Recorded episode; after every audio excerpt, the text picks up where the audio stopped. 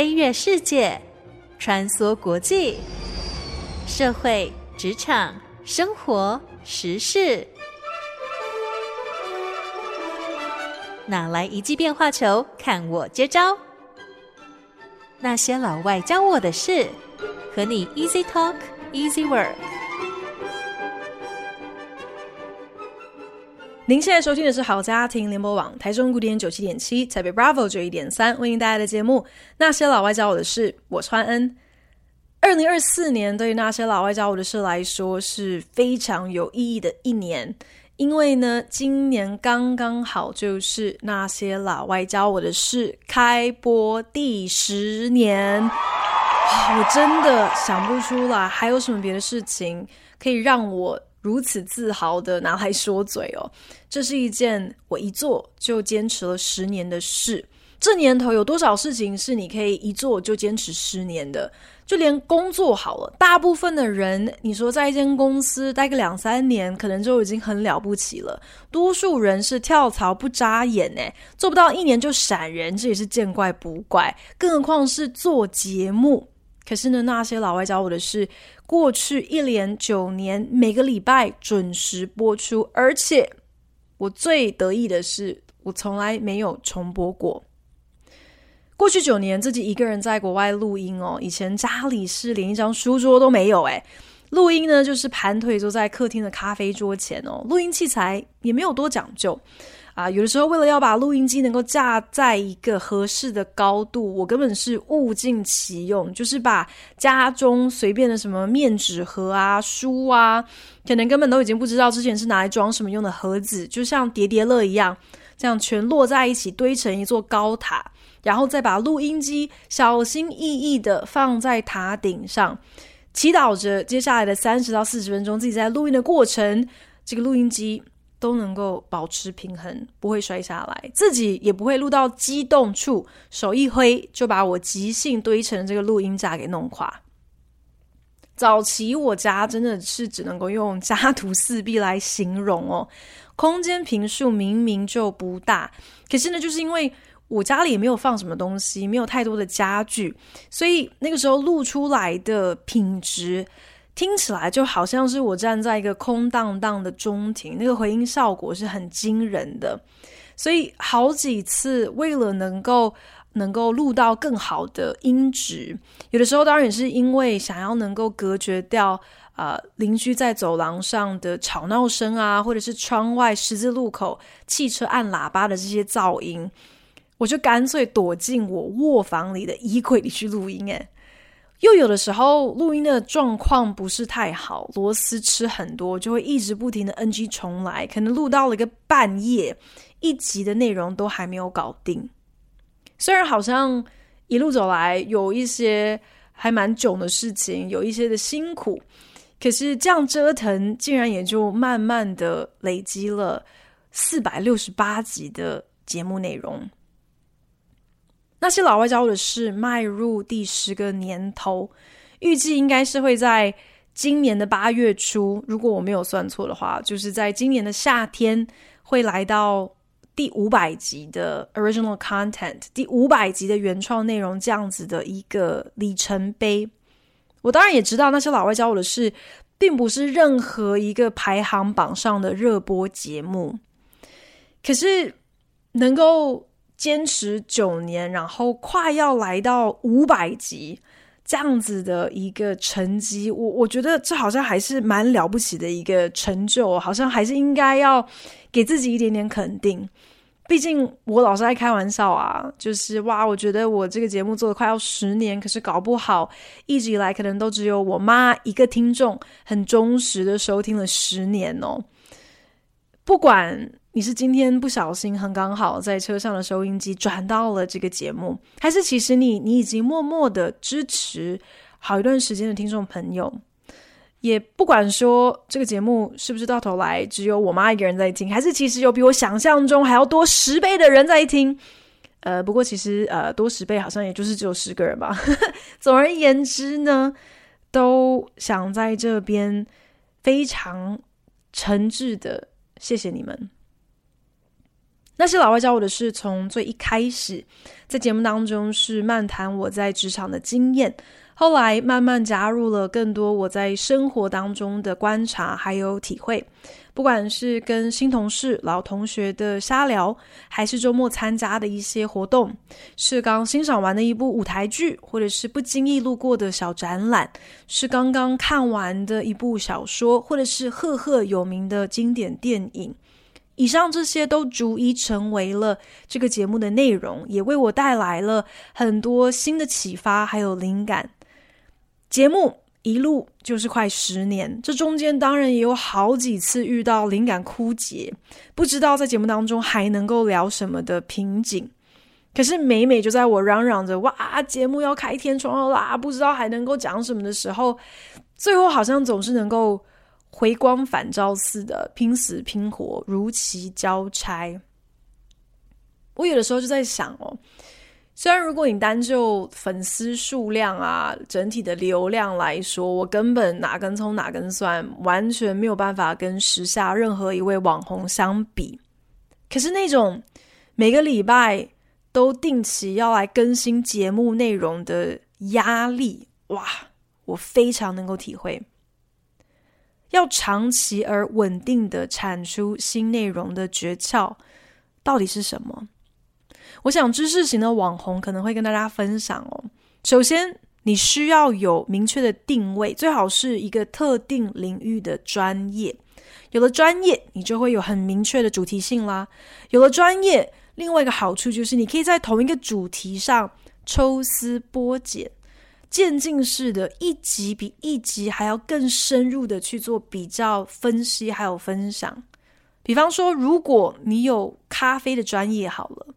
光是咖啡豆的品种、产区啊，咖啡豆的烘焙啊，冲泡咖啡的不同手法啦，甚至是咖啡的颗粒粗细，还有重量，冲泡咖啡的水温，当然还不能够忘记各式各样的咖啡用具以及不同的品牌去做比较。哇，我随便乱掰，你看就有好像讲不完的题材可以跟大家聊了。对于相对来说是比较生活化一点的网红，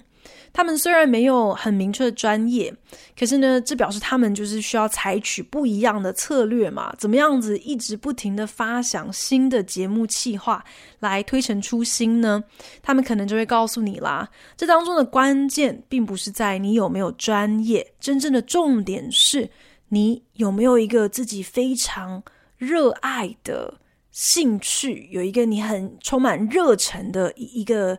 呃题材或是一个东西哦，就算你今天并不是一个专业的咖啡师，可是只要你会喝咖啡，你很爱喝咖啡，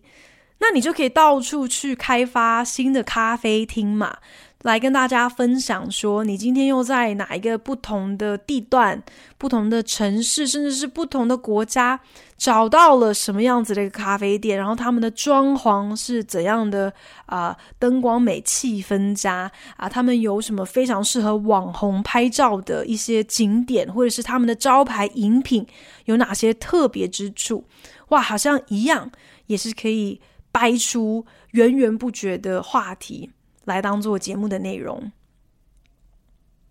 一直以来我都有些心虚，我不觉得自己有什么特别专精的专业可以拿来说嘴哦。所以，尤其是啊，过去这几年，我真的是比较倾向于后者的路线，会觉得说节目内容想要做的有趣、做的长久，可能啊，最好的方式就是要跟自己的兴趣做一个结合。这样子呢，才会有续航力，然后题材上也可以比较多元、比较广泛，不会被设限哦。迈入那些老外教我的事的第十个年头，我依然想要尝试一些不同的题材，希望能够契合自己的兴趣之余，更重要的也是希望能够引起听众朋友的共鸣，让你们觉得新鲜，觉得啊、很不同。所以呢，我决定在。今年推出一个全新的特别系列，而且呢，这是一个很有可能可以讲满一整年的系列。什么样子的单元这么厉害？我把它叫做《哈利波特研经班》。没错，在那些老外教我的事的第十年，这个新的单元当中，我要带着听众朋友们一起来研读完《哈利波特》七部小说，看看哈利波特能够教会我们哪些事。很多年前，我在搜寻新的 podcast，想说自己可以听听看，也可以。啊，寻找灵感，甚至是取经的时候，就意外发现了一个非常有趣的节目。这个节目呢，专门在分享并且分析《哈利波特》小说里的内容，而且每一集节目就只讨论小说的一个 chapter，一个章节哦。每一集的标题基本上就是节目主持人针对那一个章节所下的一个一字注解。比方说，觉得啊、这个 chapter 其实在讲的是关于 loneliness，关于寂寞，或者是关于 courage，关于勇气之类的。然后呢，这个节目呢，就从《哈利波特》第一本小说的第一章，预备要一路讲到第七本小说的第三十七章，就是整个节目内容啊、要涵盖《哈利波特》全集，总共七本书，一百九十八章。这个 podcast 从二零一六年开播到如今播到现在，我之前才有上网去确认哦。目前最新的一集才刚刚讲到《哈利波特》的第五本小说，就是《凤凰会的密令》。那肯定是因为啊、这个过程当中他们也有推出一些啊啊、呃呃，可能更细部的说明，所以才讲了七年还没有把七本小说讲完。不过我自己觉得，这个节目它最有趣的一个设定，就是企图要以研读圣书、研读 sacred text 的态度和手法，带着听众朋友一起来默想，甚至是一起来应用《哈利波特》的小说内容。一开始我也觉得，哇，这样子一个设定，是不是有点太过推崇哈利波特了？它是经典，没错；它也是全球畅销小说，没错；它也的确是有非常多的狂热分子哦，是能够把这个七本小说再加上电影的所有的内容啊、台词啊，都背得滚瓜烂熟，什么细节都不放过。今天如果你去问一些真的非常死忠的哈利波特粉丝，哈利波特的表哥达利 （Dudley）。他在第一集小说过生日的时候，总共获得了几件生日礼物呢？我跟你讲，如此冷门的细节，正常人谁都不会记得哦。可是有些铁粉就能够很明确的告诉你，一开始是三十六件礼物，可是呢，达利发现怎么跟去年是一样多礼物数，就要这个发飙的时候呢，啊、妈妈这个 Aunt Petunia 赶快补一句话说啊，达利。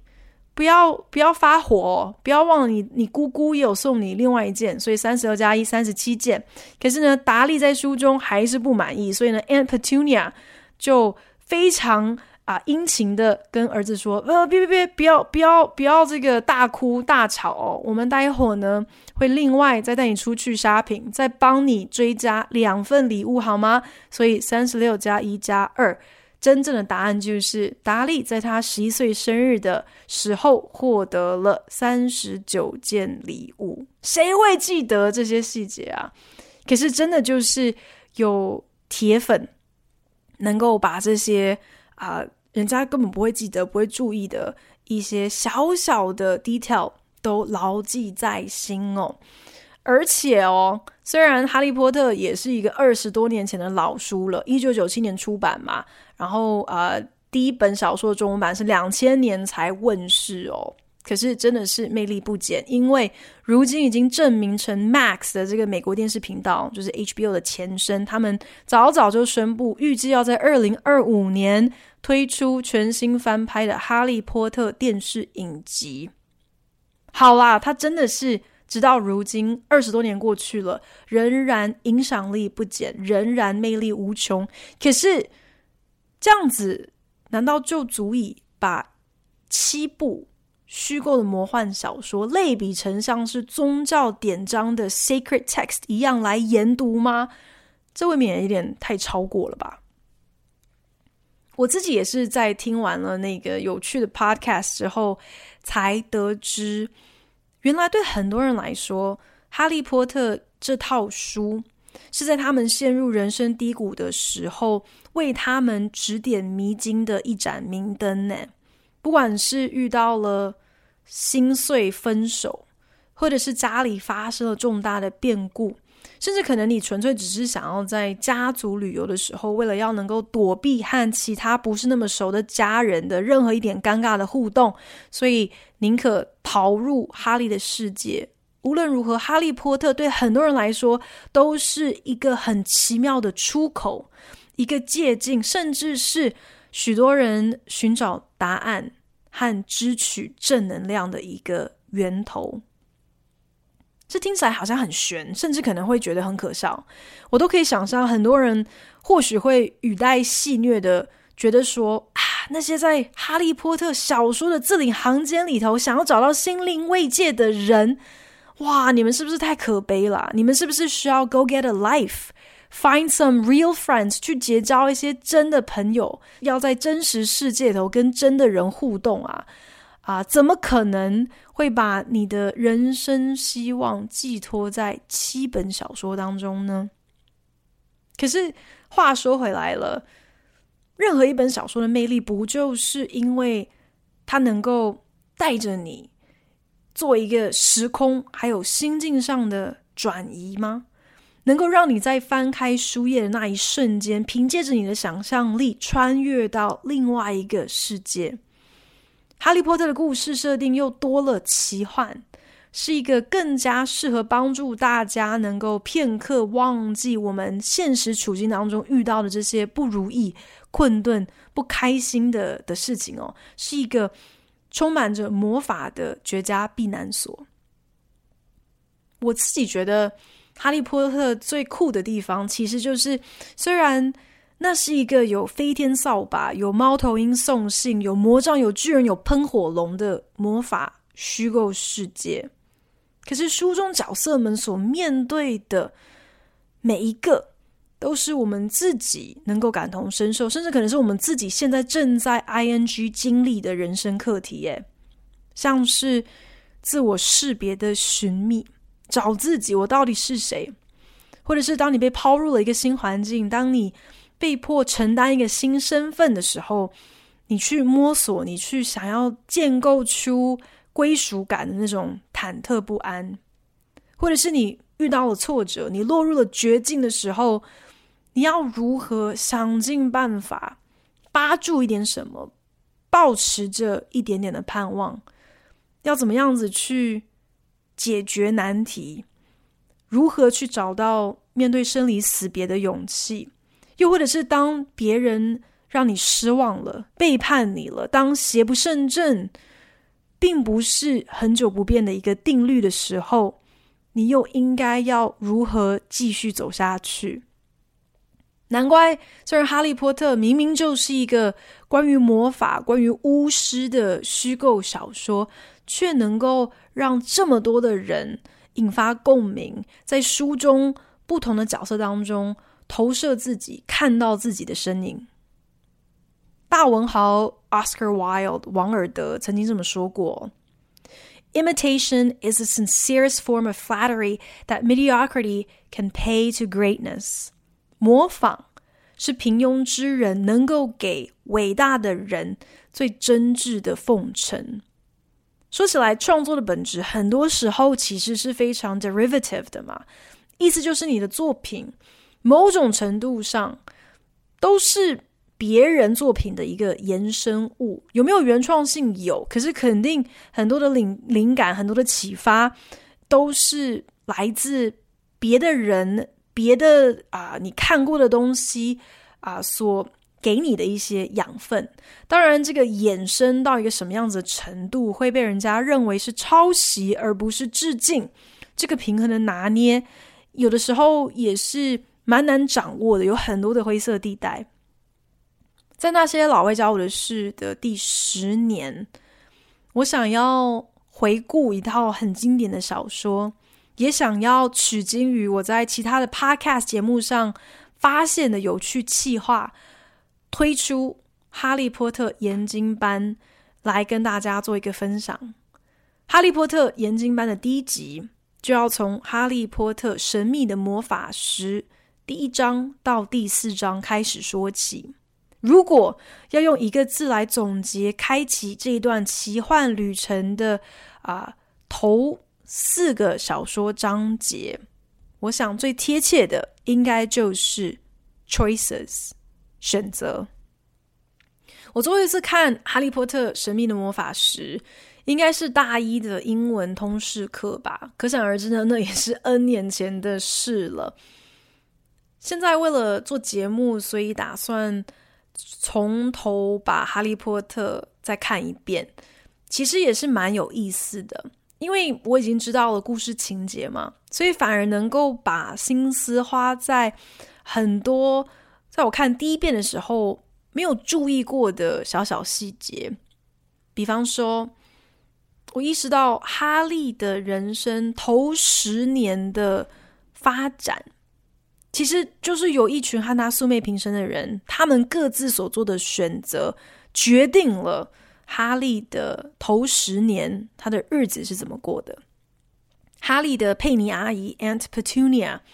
从小呢就已经选择了他心中所认定的正常人生是长什么样子，所以当他的亲妹妹 Lily 接获了魔法学校霍格华兹的入学通知的时候，Petunia 就认定了妹妹是怪胎。妹妹去念了一个专收怪胎的学校，还嫁给了一个一样是个怪胎的 James Potter，生下了哈利。Aunt Petunia 和她的丈夫 Vernon Dursley 选择将波特一家子都列为拒绝往来户，因为他们不想要跟任何奇怪的人、不正常的人为伍。到后来，甚至干脆选择就当做从来没有 Lily 这个妹妹算了。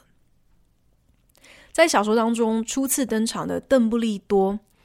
在第一个章节里头，其实我们根本还不知道他是谁。书中形容他不过就是一个奇装异服、有着银白色头发跟银白色胡子，这些头发跟胡子都长到可以扎进腰带里的个怪人。但是这个怪人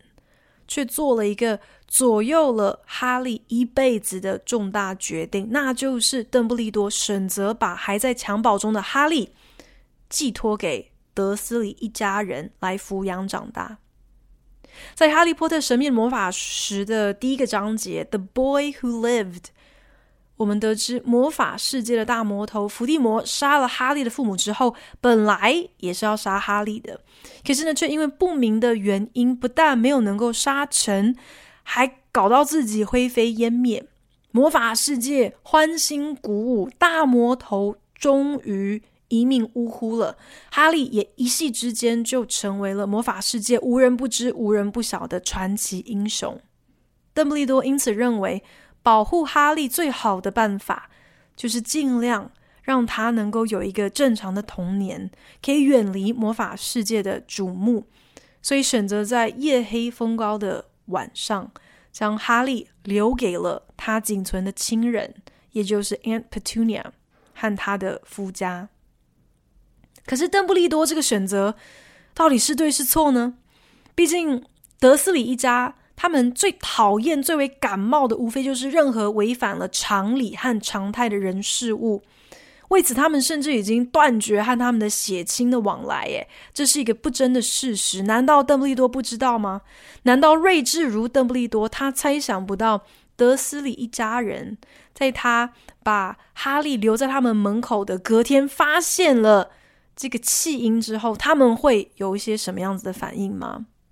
事后也证实了，Aunt Petunia 和 Uncle Vernon 是非常不称职的监护人。虽然他们还算是有点良心啦，他们也是做了一个选择，选择收养了哈利，把他留下来，而不是把他丢包给孤儿院哦。可是对待哈利真的是比杀人还不如诶，哈利波特简直就像是男版灰姑娘。被迫睡在楼梯下的狭小空间，生日的时候从来没有收过什么好礼物，得到的是什么衣架，还有 Uncle Vernon 的旧袜子。家中两个大人虽然并没有啊、虐待哈利啦，可是呢，却任由表哥 Dudley 达利欺负哈利。重点是 Aunt Petunia 和 Uncle Vernon 还骗了哈利十年，从未据实以告他的真实身份，也没有跟哈利好好说明当年他的父母亲到底是怎么过世的。哈利就这样子被自己的血亲排挤、孤立、霸凌了十年之久，这样子的一个童年，真的有比较好吗？按照常理，遭受这种程度的身心灵的创伤的孩子，心里肯定是会有一些阴影的吧。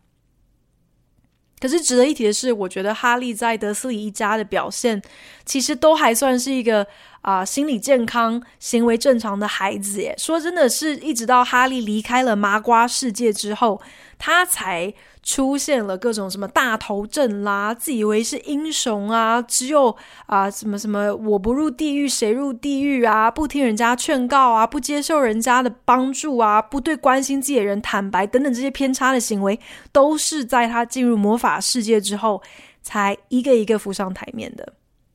在德斯里家，哈利虽然他逆来顺受，可是呢，他并不是一个任人摆布的弱者，他也懂得保护自己。被达利还有他的狐群狗党欺负的时候，他也知道要逃跑啊。他虽然是在一个没有爱的家庭当中长大，可是哈利却知道善待他人。在动物园里头，虽然是出于寂寞，竟然隔着玻璃跟一条蟒蛇聊起天来，可是对爬虫类都能够展现出同理心，这真的非常的难得。Aunt Petunia 和 Uncle Vernon 虽然恶待哈利。可是哈利似乎已经练就了一套调试、适应的方法，面对对他是充满鄙视还有嫌弃的德斯里一家人，哈利心中是没有半点恐惧的。在第三章的《Letters from No One》，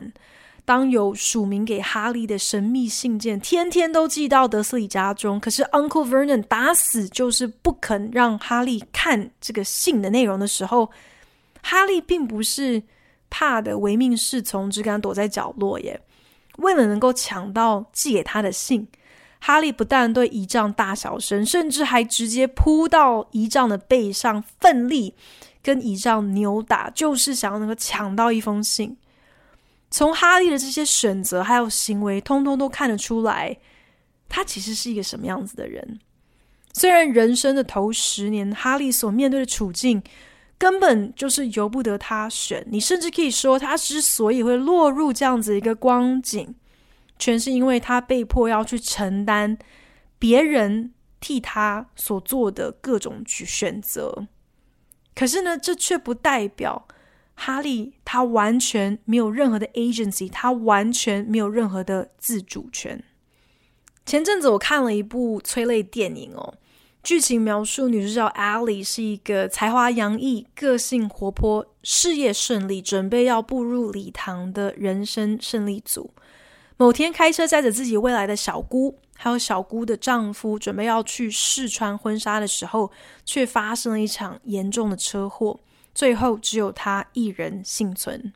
因为这场意外，Allie 就此颓靡不振，主动跟未婚夫分手，工作也不保。整天就是把自己关在家里，透过止痛药和酒精来麻痹自己的罪恶感。Ali 曾多次有轻生的念头，最终意识到自己这样下去不是办法，必须正视自己染上药瘾的问题，于是决定尝试参加匿名的互助会来寻求帮助。没想到却在互助会上撞见了前未婚夫的爸爸 Daniel。当下，Allie 简直是无地自容，转头就想逃，但 Daniel 却留住了他。Allison, don't go. This was a mistake. No, no, it isn't. Trust me. I know how hard it is to get here. It's damn near impossible, and you did it. Don't run away now because of me. There are thousands of meetings. I'll find another one. Wow, yeah, but this one has the best snacks. I want to go. No, no, no. You've made it this far, and I wouldn't. I don't want to be here. Nobody does in the beginning. I don't want to be anywhere. Then you are definitely in the right spot. Daniel 主动叫住急着逃离现场的 Allie，告诉他说，他比任何人都知道，要有病视感，并且主动选择来参加互助会，这是多么困难的一件事。Allie 已经跨出了这第一步，千万不能够因为 Daniel 的关系而逃跑。阿丽说：“哦，这里有成千上百个其他的匿名互助会，我一定可以再找到另外一个。”可是，在那一刻，Daniel 不只是大方伸出援手，甚至不失幽默的跟 Ali 说。你说的对，确实有成千上百个其他的互助会，但就是你来到的这一个提供的点心最好吃。Allie 说：“我想要离开，我不想要在这里。” Daniel 竭力的挽留他，劝 alie 你现在走，可能就功亏一篑了，千万不要放弃。再说了，一开始的时候，所有人都不想要来到这里，都不想要来参加互助会的呀。” I don't wanna be anywhere。我根本哪里都不想要去。其实意思就是我根本不想要存在。Allie 最后的这句话，与其说是最后的抗拒，不如说是一个最为无助的求救。Daniel 他听懂了这句话的弦外之音，用更肯定的口气告诉 Ali 说：“就是因为这样，所以你更是来对的地方。”在这部电影当中，Daniel 自己何尝不也正在跟自己的心魔角力？他是一位退役的警察，年轻的时候有酗酒的问题，某次发酒疯的时候，竟然就将自己年幼的儿子打到左耳失聪。因为这样子不堪的一段过往，他的儿子长大之后断绝和 Daniel 的往来，也因此在儿子和 Ali 订婚之后，Daniel 和 Ali 两个人的交集其实是非常少的。直到自己的女儿和女婿双双死在 Ali 开的车上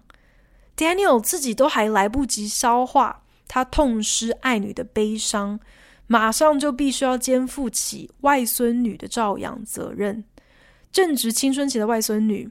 也只能够透过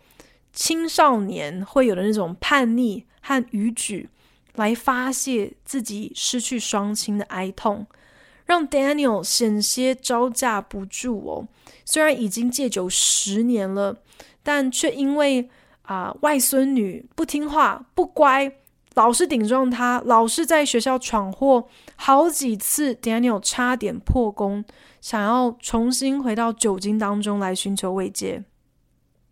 Daniel 在女儿和女婿过世之后，将当时警察做的意外事故的调查报告。里头的内容是背的一个滚瓜烂熟，他很知道意外发生的起因，虽然是在高速公路路肩施工的工人操作怪手不当，可是却是因为阿里在那个当下拿出了手机在看地图，所以才没有能够及时刹车闪避怪手。即便 Daniel 心中很清楚，追根究底，自己之所以家破人亡，很大一部分就是 Ali 的错。可是，在 Ali 最脆弱、最需要帮助的那一刻，Daniel 做了一个极度困难却非常了不起的选择。他选择将心比心，他选择以德报怨。即便在最为绝望无助的时刻，我们都还是有选择的。因为往往最让我们纠结的。其实并不是我们毫无选择，而是我们眼前所有的选择是困难的选择，是我们不喜欢、不想要的选择。像是 Allie 选择去互助会，像是 Daniel 选择一而再、再而三的挽留，害死了他家人的罪魁祸首，又好像是德斯里夫妇选择收留了哈利，虽然。这意味着他们的开销会增加。虽然哈利本身的这个存在根本就是汇集了所有让 Aunt Petunia 和 Uncle Vernon 所最抗拒、最不能够认同、最厌恶的一切，可是他们仍然选择留下哈利，把他养大。又或者是像哈利，在看到 Hagrid，在看到巨人海格的那一刻，他就选择了跟这个初次见面的巨人扬长而去。前往新的未知，在《哈利波特：神秘的魔法师》的头四个章节，我看到了关于 choices，关于选择的各个层面，在没有选择中的选择、选择的态度、选择的动机，就算你是被迫要去承担他人选择的结果，这也不代表你只能够被动认命，不代表你没有主导的选择权。就像当 Uncle Vernon 意识到霍格华兹的录取通知信像雪片般数以百计、无孔不入的飞进他家中的时候，他当机立断，带着全家人开始逃亡。虽然这个选择真的是蛮蠢的啦，毕竟这些神秘信件的寄件者似乎总是能够非常准确地掌握住哈利的所在位置，知道他是睡在楼梯下的那个小空间。也知道后来哈利搬进了家中楼上最小的那间卧室，更知道他们一家人逃到了海上的一座小木屋，哈利只有睡在地板上的份。简单来说，已经很明确，就是你逃到天涯海角都逃不出霍格华兹的手掌心。但是不管 Uncle Vernon 有再多的不适，我觉得他有一个。还蛮可取的优点就是，他至少有努力的想办法，在没有选择当中替自己创造选择，想办法去找到他认为最能够保护他的家人、最能够保全他的生存之道的选择。不管那个过程是多么的愚蠢、多么的徒劳，但 Uncle Vernon 努力的想要找回一些。拥有主导权的选择。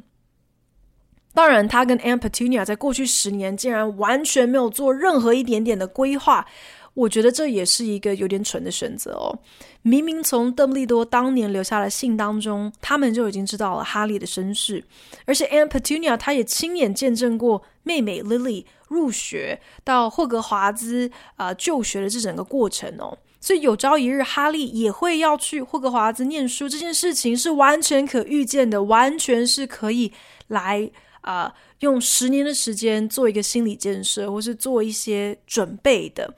可是呢，Aunt Petunia 和 Uncle Vernon 却做了一个选择，他们选择鸵鸟，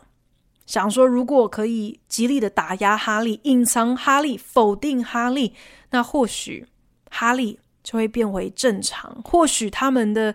啊，日子就不会受到任何的影响。不愿意面对现实，不愿意敞开心胸去接纳不一样的可能，最终不得不承担狼狈的后果。这也是一种时时刻刻都发生在我们日常生活当中的选择。我自己在第一部小说的头四章注意到。我觉得最耐人寻味的一个选择，其实就是麦教授 （Professor McGonagall） 他的选择。麦教授从小说的一开始，他就化身成一只猫，在德斯里家门口站岗，而且呢，这一站就是从早到晚一整天。等到了深夜，邓布利多终于现身的时候，麦教授才变回了人样。可是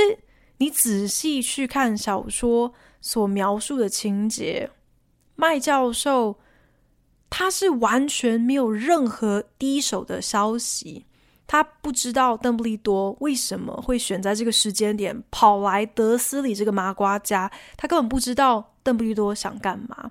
麦教授甚至不知道实际上到底发生了什么事情，不确定 Lily 和 James 是不是真的罹难了，也不敢肯定伏地魔是不是真的灰飞烟灭了。有如此多的。不明白、不确定，麦教授选择在魔法世界举国欢腾的这一天，坐在德斯里一家人的门口，等待邓布利多来给他答案。只要邓布利多开口，他说什么，麦教授就准备信什么。当麦教授意识到邓布利多打算把哈利留给德斯里一家人的时候，他简直不可置信，极力反对，表示这是一个最糟糕的安排。These people will never understand him. He'll be famous, a legend. I wouldn't be surprised if today was known as Harry Potter Day in the future. There will be books written about Harry. Every child in our world will know his name. Exactly, said Dumbledore looking very seriously over the top of his half moon glasses. It would be enough to turn any boy's head famous before he can walk and talk, famous for something he won't even remember. Can't you see how much better off he'll be growing up away from all that until he's ready to take it? 在邓布利多解释完他为什么决定要将哈利留给德斯里一家人之后，书中写道 ：Professor McGonagall opened her mouth, changed her mind, swallowed。麦教授本来是想要继续反驳的，却在一瞬间转念，把嘴巴闭上，附和邓布利多的决定和选择是正确的。可能是因为他出于对于邓布利多的敬畏，所以。也就只好摸摸鼻子认了。可是我就忍不住想了，如果在那一刻，麦教授勇敢一点，麦教授可以做出一个不一样的选择，麦教授主动提议由他来收养哈利呢？搞不好哈利就会有更多的时间、更好的装备来学习、来准备承担他所要背负的命运。谢谢收听今天的那些老外教我的事，我是焕恩，也希望大家会喜欢《哈利波特研经班》这个全新的特别系列。就让我们用接下来这一年的时间，一起来研究哈利波特能够教会我们哪些事吧。拜。